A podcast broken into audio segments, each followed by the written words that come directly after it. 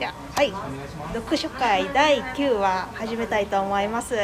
で第1番私そうですね。私1番にしちゃいましたね。ちょっと首を絞めてしまったんですけれども。何を紹介するか決めてへんっていうの。もうなんか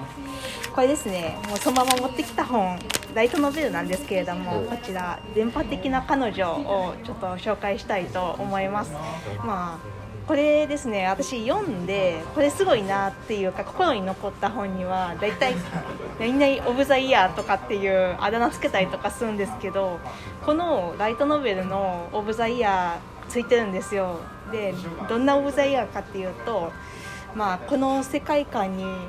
生まれたくねオブ・ザ・イヤーなんかすっごいなんか凶悪犯罪が横行してるっていう設定なんです、悪いんすうん、しかもなんか凶悪犯罪だけじゃなくてもほんま猟奇的な犯罪目をえぐったりとかするような連続目をえぐるやつとか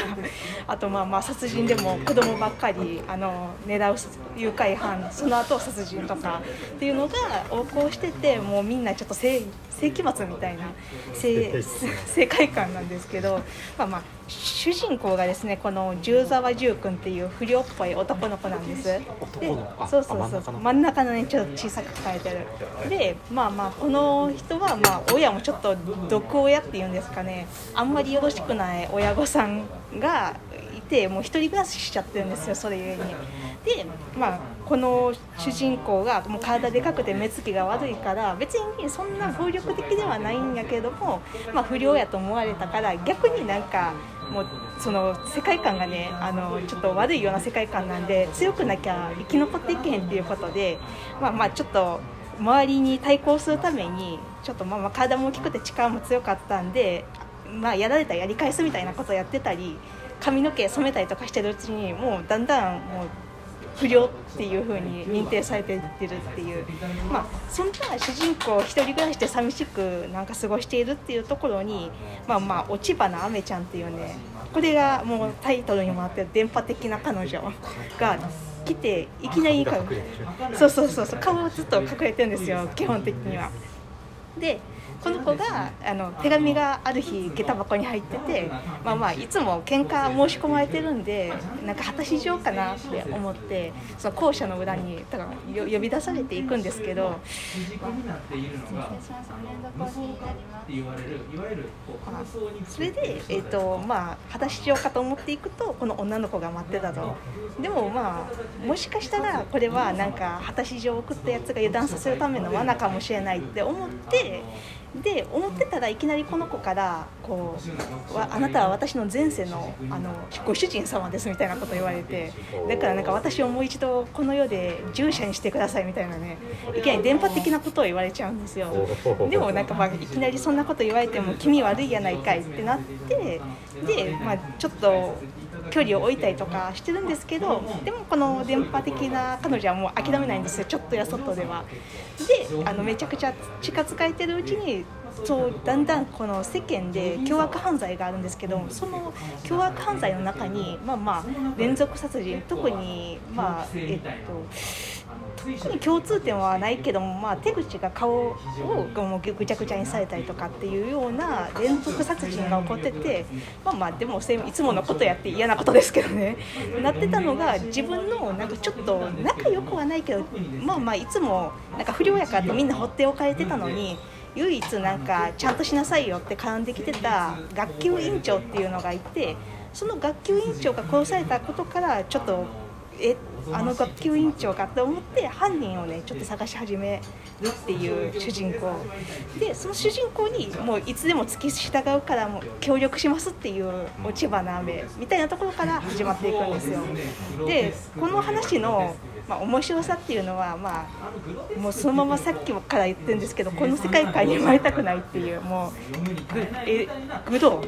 なんか結構手口とかもうわってなるようなものが多かったりとかだかみんなちょっと性格が乱れてる感じ作戦期末にはなるわっていうようなもんで、まあ、読んでてドキドキするしあとこの電波的な彼女アメちゃんも電波的なだけあって結構ね賢い設定でなんかその賢い女の子との話が結構哲学的というかまあまあそんな感じでこの主人公とアメちゃんの会話も面白い。で、まあ、電波的っていうと読み始める前にちょっと私があれしって思って心配してたのが電波がなんかファッション電波っていうのかな。なんかなんか意外と電波じゃなかったりとかしたらあ電波ちゃうやんみたいな感じでなんかちょっと冷めたりとかすんのかなと思ったんやけれどもでも最後まで結構電波的程よい電波具合やったりとかしますみたいな。周波数は分からないから。いやね、なんか意外と普通でなんか言うほど電波ちゃうやんみたいなね。なんかね最初にこの男の子を気を引くために電波っぽいふりをしてただけでなんかだんだん普通になっていったりとかしたら興ざめじゃないですか。ちゃんと最後まで電波っていうのとまあまああとはそうですねあんまり完全懲悪っていうなんかハッピーエンドって感じにならへんくってぐちゃっとした感じで終わるんでそういうのがなんか暗くなりつつもその最後のちょっとしたなんか希望がありますよみたいななんかあんまりハッピーエンドをなんか取ってつけたようなのはっていうのがなんか微妙やなって思う人は結構楽しめるかもしれないです。で以上です。はい。あの質問なんですけど、はい。表紙にもう一個女の子がいるじゃないですか、はい。これってどなたなんですか？この子は単に、えー、と途中で近づいてきたクラスの人気者のみやちゃんっていう子なんですけれどもまあそこだなんていうのかこの子もちょっと三角関係になりつつあるみたいなこの子も十沢君の方が好きな素振りをしてくるみたいなんですけどなんやろ若干ハーレムの毛がある。ただそのハーレムが読んでてあんまり羨ましいなって思うようなもんじゃなくってまあうん。電波と電波。電波ではないなんか普通に人気者の女の子。電波じゃなくてうん。しかしこれをなんかあんまり言ってしまうと、まあ、ミステリー感があって実はこれ3巻まであの出てたりとかするんですけど、まあ、どの犯人もどれもなんかミステリーでいうと犯人をなんか少しのヒントからあるヒントからなんか当てるっていう感じではなくてなぜその犯人がそのそういう事件を起こしてるのかっていうなんか犯人の真意に追っていく感じだから特に面白いっていう。でまあまああんまり言うとまあ犯人は自体はその証拠とかなくても読んでたら多分こいつ犯人やなって分かっちゃうんですよ。1巻も2巻も3巻も。だからねあんまりそこら辺あの謎解き本格的な謎解きには期待しない方がいいかなと。でまあ、この作者さんこれ3巻と「くれない」っていうこの帯に書いてあるアニメにもなった本書いてはるんですけどそうですね。でこの作者さんねなんか途中でなんかいなくなって多分なんか死んだんちゃうかなって思ってたんですけど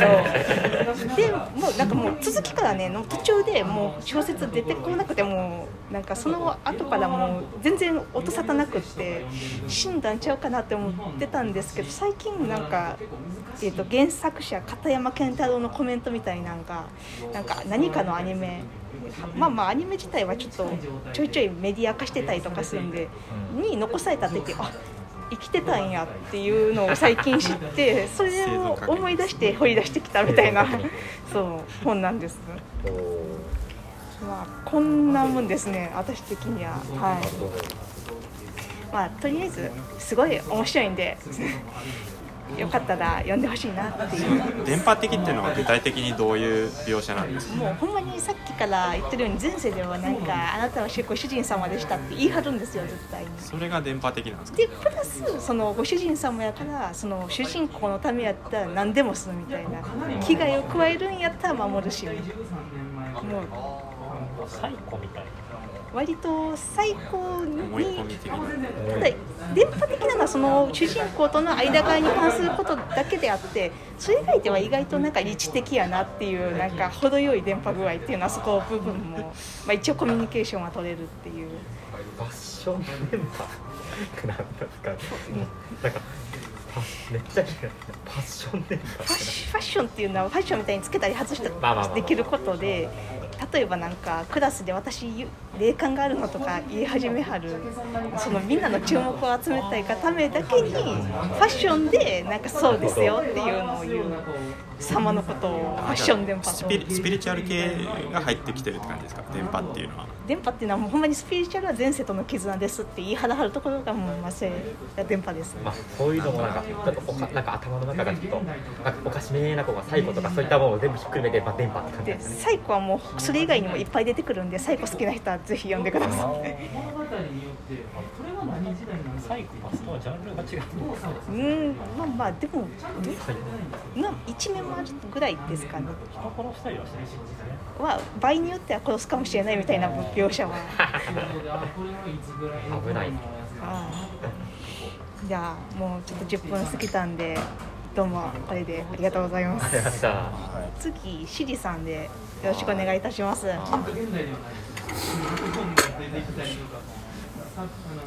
ご存知な方はいらっしゃらない。よかった「料理の四面体」という本なんですがこれはあの小説とかストーリーではなくて料理本系なんですけどただあのレシピも載ってるけどそのレシピを押すんじゃなくてこの方の独自の料理理論を紹介されてる本です。で全体の組み立てとしてはだいたい5分の4くらいがあのこの方が実際に世界を回って出会った料理を紹介したりとかそれを東京の個室で再現してみたりあるいはそこから応用して何か全く違う材料で同じあの手法で作ってみみたりっていう実験をされてるような方であの料理界では結構異端児というかあの アウトサイダーな感じの人です。でえっといつだったかな？1980年代に初版が出て結構もう40年ぐらい経ってるんですけどこの理論自体は古くなってないような気がしててめちゃくちゃ面白い本ですでですねちょっと簡単に。これが四面体料理の四面体という彼が呼ぶ理論なんですけどここに火があって水と空気と油がありますと。でここの底面のところが生生物の世界って彼が呼んでる。食材が生の状態はここなんですよ。でこの水の中で煮たりとか火火に近づけていくあるいは油の中で揚げたりあるいは水も油も使わずに空気の状態で、まあ、焼いたりとかですよね。ということでこの辺がそのひ加減からの距離を表しています。なんとなくついてこれますか？なんとなくわかりますここが距離なんですね。ここが最強に火に直接当てた状態。うん。でどんどん離れていくとあのー半生というか、うん。まあ、そういうイメージ、なるほあだからこう例えば火と水やからシチューは中間というか。そうなんですだから火にどっちかっていうとドロッとしてるからこっちに近い。よそうなんですはい。スープはそれよりさらっとしてるかさららっとしてる。はい。水の方が近いですよっていう。で一番わかりやすいのがこの空気のところなんですけどじゃあ塊肉を想像してください。はい。で、えっと、火に直接当てるもうめっちゃ近いところでやるのがグリルって呼ばれる料理。でこれをちょっと離し火からは離すけどその火が温める空気で加熱するっていうのが実はローストっていう手法になります。でさらに離してその煙だけが当たってるっていう状態が燻製。で干物って火使わなくねって思うんですけどこれ実は太陽光をからの距離って考えるとそのためちゃくちゃ遠い火の熱源から離して調理するっていうので干物がここに入ってくると。なるほど。なるほどっていうので実はこの世界にある料理ってこの四面体のどこかで記述できちゃうんですよ。あるいは、まあ、生ものの状態から火を入れて戻してとかっていうふうにこうぐねぐねした道のりが料理になったりする。っていうのがめちゃくちゃ面白くて。で具体的にですね豆腐でこの人紹介してるんですけど豆腐買ってきましたって。最初生ものっていうかあのここにあるんですけどこれを水の中で加熱すると湯豆腐とかうん。そういうものになります。で逆に油の中で加熱すると揚げ出し豆腐とか油揚げとか。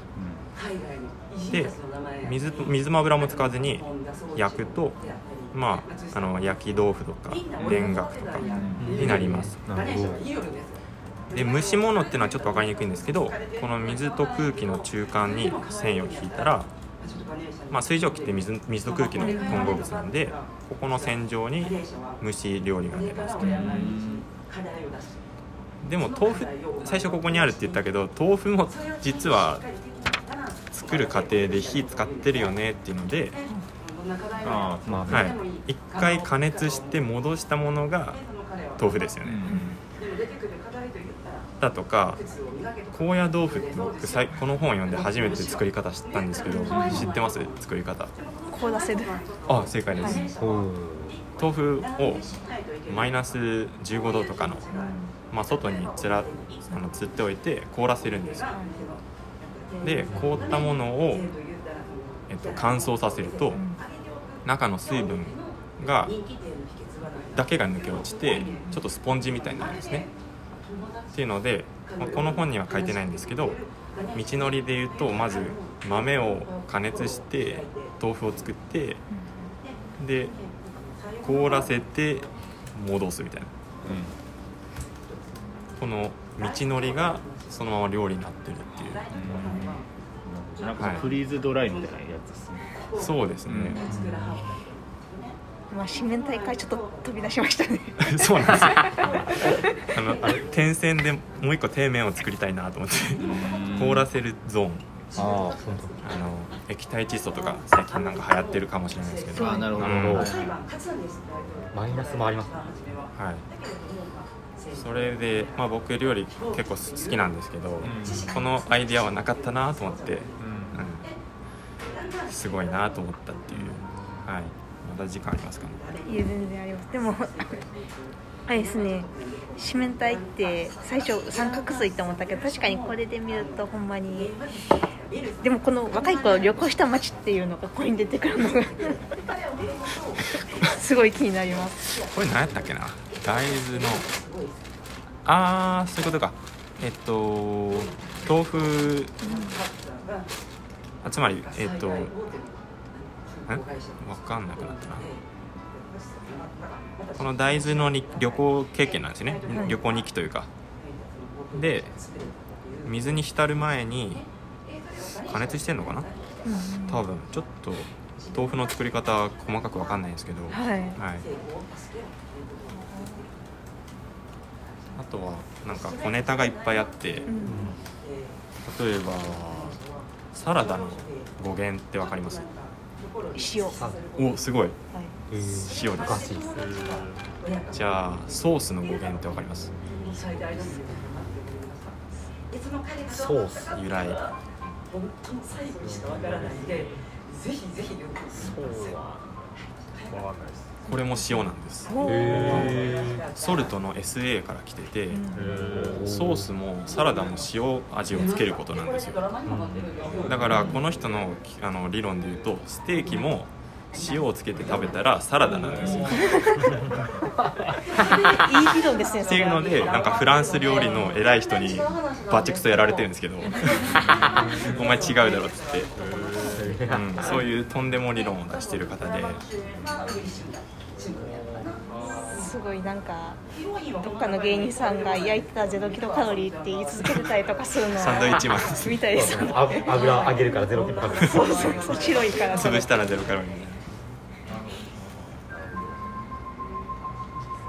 じゃあもうちょっとあるんで料理って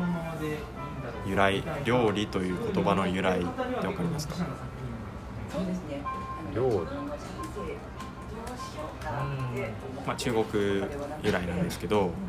「量」という字は「測る」という字で「理」というのは「収める」っていう字なんで測り収めることが料理と言います。なのでクッキングだけじゃなくて何か階段でを料理するとかこの南極をどう料理したかみたいなそういう使い方もできる。でもう一つですね中国由来で割烹っていう名前ありますよね。あれはご存知ですか？割烹の意味。割烹。割烹料理。わかんないです割烹は、えっと、カッチっていう字は割るっていう字であれは切ることなんですね。裂いたり切ったりする。でポーっていうのはあの火を火で焼くこと。なので割烹っていうのは切ることと焼くことの意味なんですよ。でそれに対してあの欧米系っていうのはクッキングとかクイジーンっていうのが、まあ、料理のことなんですけど、とそれの語源ちょっと今名前は出てこないんですけどラテン語でなんか「Q」から始まる言葉なんですよね。それが火を通すっていう意味なんですよ。なので奴らの感覚としては火を通さないものは料理じゃない。カットしただけで出されてもお前料理じゃないよっていうのがあの西洋人の言い訳。言い訳。言い分そう。っていうのでこう文化的な違いもあって面白いなっていう、はい。へえおもろそうおもろそうですねちなみに得意料理は？はパスタです。おいい。ですねいいですね。ねいいですね。何系のパスタですか？オイル系の。オイル系ですね。はい、ペペロンチーノとか。めっちゃ好きです。カルボナーラとか、はい、好きですねてな感じでいいですかね。はいもちろんです、はい。どうもありがとうございます。あやばいな。どっちにしよじゃどあ何うしようか決めてくださって綱さん次お願いします。うはい。じゃあ。そうですね。まあまあいろいろとある中でまあ僕もちょっとなんか芸芸事的な本を紹介したいと思いますねということで今回紹介するのはこちら、えー、ミツバチと遠雷です、えー、知っている方いらっしゃいますか？ね名前だけは。まあこの本なんですけどちょっとまあ割と珍しめといいますかなんかなんでしょうかね、まあ、僕の中ではまあ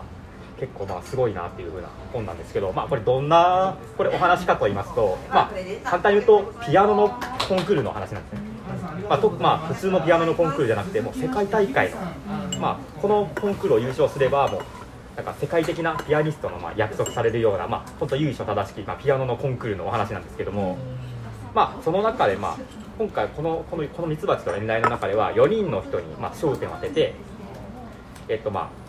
まあ、話が進んでいくんですけどもまずはまず1人目がえっとまず1人目は、えっと、一番なんか審査員の方々の、まあ、お弟子さん、まあ、いわゆる優勝候補の、まあ、いわゆる、まあ、エリートの、えっと、マサルさんっていうえ日系人の方とであとは、えっとまあ、サラリーマンをやりながら、まあえっと、ピアノのコンクールへ出場するっていう高橋高橋、えっと、明石さんっていう28歳のサラリーマンがいますで,、まあ、でもう一人が、えっとえっとまあ、天才少女として名を馳せてたんだけどもある日とある日母がいなくなっちゃったことをきっかけに、まあ、そのピアノのコンクール離れてしまったっていう。っていう、まあえっと、エーレン・アヤさんっていう、まあまあ、20歳の女性。で最後の一人が、えっとまあ、伝説のピアニスト、えっとまあ、弟子も取らない、えっと、弟子も取らずに、まあえっと、つい最近、まあえっとまあ、あつい最近というと、まあ、もちろんフィクションなんですけども、まあまあそのまあまあ、伝説のピアニストながら、まあ、早くして亡くなってしまったその伝説のピアニスト名前何でしたっけ？ののえっとまあ伝説のまあピアニストさんのまさかの秘,、ね、秘蔵子の弟子が風間仁っていう秘蔵の弟子がいましてその4人の視点で今このピアノのコンクールの中で、まあまあ、カッポしていくっていうお話なんですけどもピアノカッポしていくっていうお話なんですね。まあこの中でまあまあ、このピアノコンクールにあたって、まあ、1時、2時、まあ、予選、1時、2時で3時でやって予選っていう中で、まあ、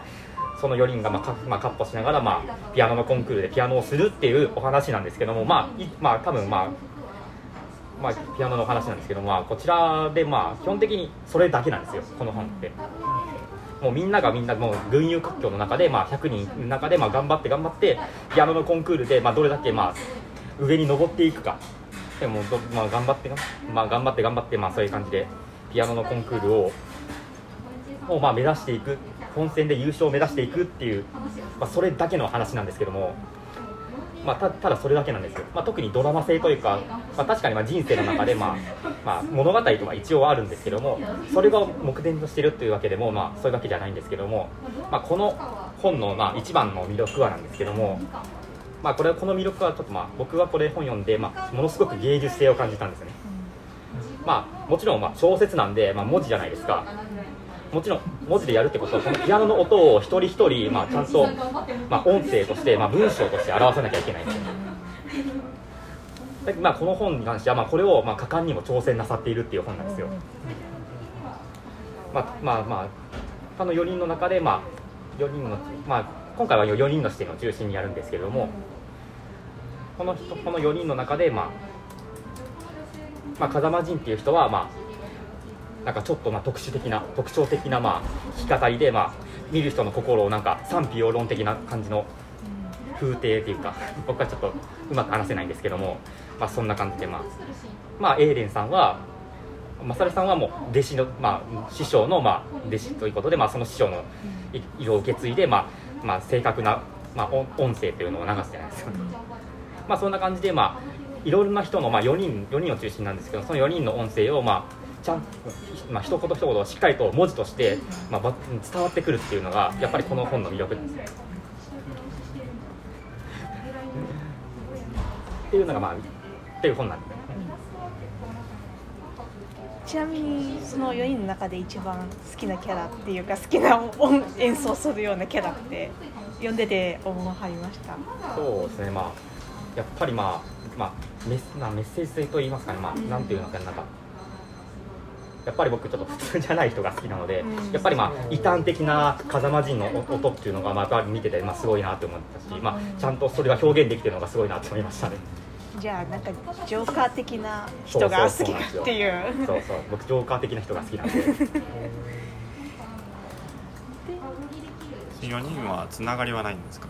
えっとですねまあ4人はまあ基本的にはつながりないんですけども実は実はまあなんか2人まあマサルさんとエーレさんだけなんか実は実は幼馴染でした的な感じの、ああ途中でわかるみたいな。まあ、途中でわかるというかまあ、おお音を聞いてそれを理解するっていうのは。えー音で？そうですやっぱりまあ天才なんでもうおなんかまあ昔の音を覚えてる。昔のなんか覚えていた音が覚えてて、まあ、あもしかしてあの人じゃないかっていうふうになったりとかねなさるってみですけどまあまあ、ただただまあピアノを弾いてその音その音をまあ文字その音を文字で表現してそれを感じ取るっていうのがこのまあいわゆるまあこの本のまあ一番の魅力というか、まあまあ、ドラマとかまあそういったまあ困難とかそういったものっていうのはまあそういったものを乗り越えるっていう話じゃないんですけども、まあ、ただこの本を読んであこの音楽性に関してはこれを文字として受け取るっていうまあこれはまあ文学文学というのはまあ芸術だなっていうふうに思った本です。すいません僕はちょっと芸術だ確かになんかあんまり本でドラマ性とか最終的にうわーっていう感情を巻き起こすみたいなのを期待してるからそういうのがあんまりないって珍しいなって聞いてて、まあ、あまあまあ少まあ、まあ、ちょっと弱めって感じですかねうんそっちもそうです。もうただお音をただ音をまあ文字としてまあ心に留めるっていう。まあそれだけなんですけどもでもちゃんとまあ、まあ、感じ取ることができるのはすごいな確かにすごいですね。まあマジで本当にまあコンクールで弾いてるだけなんですけどまあそれに価値があるっていう。まあちょっと変わった本っていうまあ感じですかね。ちなみにはい。好きな曲とかってあるんですか？あ好きな曲ですか？そうですね。好きな曲。まあもちろんまあコンクールなんで、まあ、まあ実際にまあ実際の曲とか、まあ、実際のまあ、おまあ、クラシックのまあピアノの曲とかをまあ、まあ、聞いてみてってそういった感じなんですけどもこの中に一つだけオリジナルの曲として「春と修羅」っていう音楽があるんですけどもこの「春と修羅」っていうのは、まあ、この人が書い、まあ、この中に出てくる人のが作曲した曲で、まあ、それをまあ皆さんそれを、まあえー、とエントリーしている方、まあ、が、まあ、それぞれ弾くっていう形なんですけどもその中でカデンツァって呼ばれていて、えっと、自分でそのその曲の風なんか風貌をまあ想像して自分で表現するっていうっていう曲ねっていう場面があるんですよこの曲の中で。一一まあ一部分だけ。そこでまあやっぱりまあ自分の自身の、えー、とピアノの人生とかそういったものをまあそのカデンツァに乗せて、まあ、その春と修羅っていうのをどう表現するのかっていうそういったものをまあっていうのをまじまじと、まあ、見せつけられるので、まあ、この作品の中ではまあやっぱりオリジナル曲ですが「まあ、春と修羅」っていうのがちょっと印象に残った。かなと思います最後にちょっとその蜂蜜と遠雷あじゃあ蜂蜜じゃないミツバチかと遠雷ってなんか読んでて何のことかなってなんとなく自分の中で心当たりとかって出ましたあありますねはい、まあ、それに関してはまあ読んでみてほしいと言います了解です、まあ、基本的に、まあ、まあ、ミツバチというのは、まあ、まあ、そ、まあ、あの、あの、まあ、とある人の。まあ、心境とか、そういった話なんですけども。まあ、心境というか、まあ、その人の、まあ、まあ、一人なんですけど、まあ。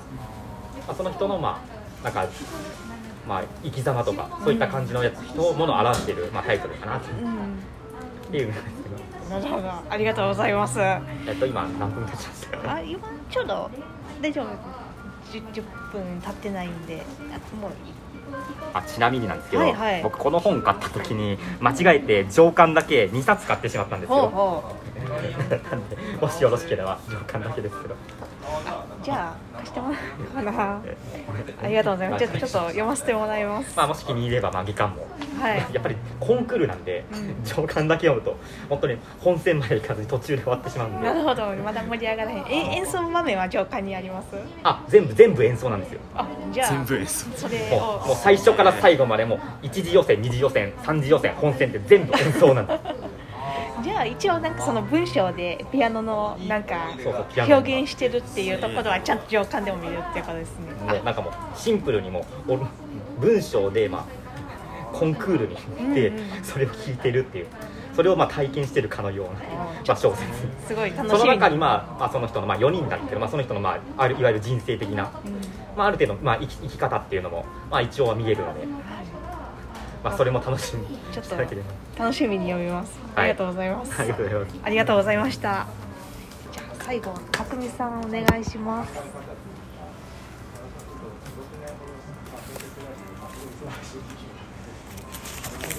えっと、すみません、僕最後すごい硬い本になったんですけど、あのフランスはモーリアの遠藤周作テレーズ・エスケル、そう遠藤周作さんがあの一番好きなあそうなんで、ですあのまあ僕は前回もあのキリスト教文学がまあ好きだっていう話をしたんですけど、まあフランスはモーリアってあんまり多分名前聞いたことないと思うんですけど、まあフランスの作家さんでノーベル文学賞を取った結構すごいすごい人人なんですよね。でまああのいわゆるカトリックあのカトリック文学って呼ばれるものを書いている人で、まあ、1970年ぐらい亡くなってたんで割と最近の方なんですねが書いたお話です。でもうあらすじとかはもうめっちゃ単純でこのテレーズという主人公の女性なんかねあの決してその美しくはないんだけれどもでもすごく異性から見て魅力のある女性で額が広いっていう特徴があってこれがなんかフランスだとあの孤独を表してるそうなんですよね、まあ、そういうちょっと影のあるテレーズがですねあの結婚して、まあえー娘も生まれたんだけれども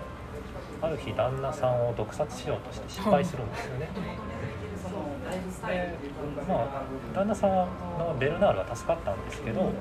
まあ、このテレーズのお父さんは世間体を気にして事件をもみ消してですねで娘に「お前はもう何もしなくていいから家に帰っておとなしくしなさい」でテレーズは帰りの道すがら、えーまあ、自分の反射を振り返ってですねなんで自分がこんなことをしたんだろうっていうのを自分の内面を掘り下げていくっていう、まあ、そんなようなお話です。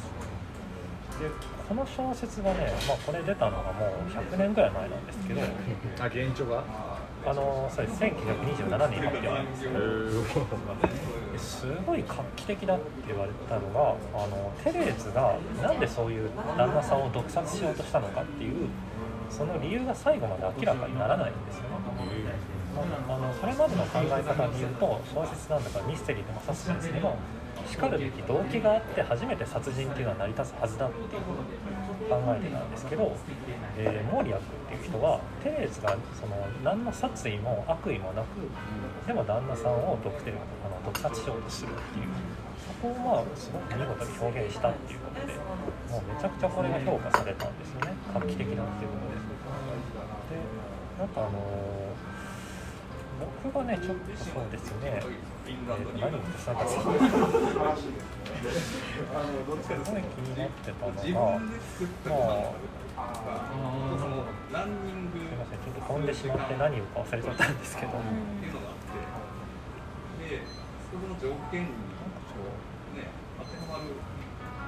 生活をしようと思ったらその8時間働いてる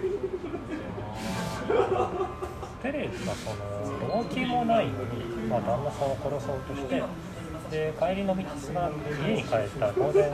まあ、一面を取りためた旦那さんに「お前なんでこんなことしたんだ?」って絶対突っ込まれるんですよねでもテレーズはそれを何て答えたらいいだろうってずっと考え続けていてで最後物語の終盤のところでまあ、果たせるかな旦那さんにそれを聞かれてですねあなたの目の中に不安と好奇心の色が痛かったっていうこういうふうに言ってるんですよねでこれ読者が聞いても何のこっちゃよく分からなくてですねはたから見るとテレーズってあのすごくお金持ちの家で何不自由のない暮らしをしてるんですけれどもでもそれがテレーズにとってはすごく耐え難いんですよね。良くも悪くもすごく聡明な女性でなんかね遠藤周作さん曰くテレーズっていうのは、まあ、ご主人とこうキスをする時にあの薄目を開けてこっそりその相手の顔を観察しているっていうなんかそういう良くも悪くも冷めたところのある女性でで自分の娘に対しても全然愛情がないんですよね。なんで自分ってそんなに冷めてるんだろうっていうのが自分でも分からなくて自分の人生に全く何の希望も見出せない。ある日旦那さんの能天気な顔を見ていてこの人がもし死んだら自分の人生には何か変化が起きるかもしれないっていうことで、まあ、旦那さんの毒殺を計画するんですけどでもそれが明確に殺意があったかっていうとそれがまあよくわからないっていうことですね。なんかあの遠藤周作さんっていう人はこの本の影響を受けて「あの海と毒薬」なんていう小説書いてるんですけどすごくこれが画期的だったのはやっぱり人間ってなんかそういうよくわからない理由で人を殺すことがあるっていうあの遠藤周作さんなんかが意識してるのはユダヤ人問題であのホロコーストって聞いたことあります、ユダヤ人が600万人も虐殺されたっていう。あれ命令出したのは、まあ、ヒトラーだと思うんですけど実際に手を下したのは全然普通のサラリーマンのおじさんとか軍人さんたちなんですよね全然何の悪気もなく悪意もなくそういうことをするっていう。でテレーズもちろんモリアスの時代はそういうことがまだ起きる前だったんで意識してなかったんですけど多分そのモーリアっていう人は結果的にすごくなんていうか純粋な悪人っていうのを書いた。んですよ全然その明確な殺意がないない人間が何だったらテレーズで善良な人なんですよごくごく普通の人間が人を殺してしまうっていうそういうことがまあ起こりうるんだっていうことを、まあ、この本の中に言ってるんですよね。影響を受けて、まあ、あのすごく遠藤周作さんもそうだしあと三島由紀夫っているでしょう、はい、あの人なんかはあのあ好きですかめっちゃ好きです初初期の作品だけ？あの三島さんもね東大の全教徒あの討論会で一番最初にこの本を挙げていて「あの愛の渇き」っていう小説が書いてるんですよね。もう動機のないすごく純粋な人間の無関心な悪意っていうもの、まあ、そういうものを思いやすく表現してあのね、まあ、正直すっきりした人にはあんまりおすすめしない。んですっごいモヤモヤするんですよね。最後までわからないっていう。僕もこれ56年前に読んで3回目今回読み返したんですけどいまだにテレーズのそのそういうことした理由っていうのがよく分からなくて、まあ、多分ずっとこの先何年ももやもや思いながらし続けるんですよね。その読み終わった後の何とも言えないこの落ち着きのなさ、なんかそわそわした感じがすごい文学的な。んですよ。なんか名著で100分みたいな。ありましたけどなんかいやなんか遠藤周作の、あのーなんか特集をやってて。そうそうそのそうその本じゃないんですけど、はい。あのなんかあのインガンジス川の話かあな。あディープリバー。ディープリバーのやつやってて先先前回やってたんですよね確か。そう紹介してくださったんですよちょうど。はいはいはい。すごいなんかそうなんですよ。あああ噂の匠さんかあのあ井口さんっていうあのあのランダであのし市場のあのあはいはいライダーの、はいあのあやさんそうそうそうそうそうですかそれちょっと名前が出てきたんではいはいはいあそうなんやみたいなあ変なとこで繋がったな井口さん知ってます小さな世界ですね本当ですね、えーそうあよろしくお願いしますそんなあのまあちょっともやもやしますけどね。あの一冊ぐらいはこういう本がこんなにあってもいいんじゃないかという本でございます。ありがとうございます。なんか遠藤周作の息子さんって今フジテレビの社長をやってるんですけどあはいはい。龍之介さん。龍之介さん。そうそうそうそう。あの人全然普通の人というかなんか。普通の人でですすよね。ただのサラリーマンのおじそうさんですなんかそれで僕らの時代っていうのでなんか阿川佐和子とダンフミと龍之介の3人で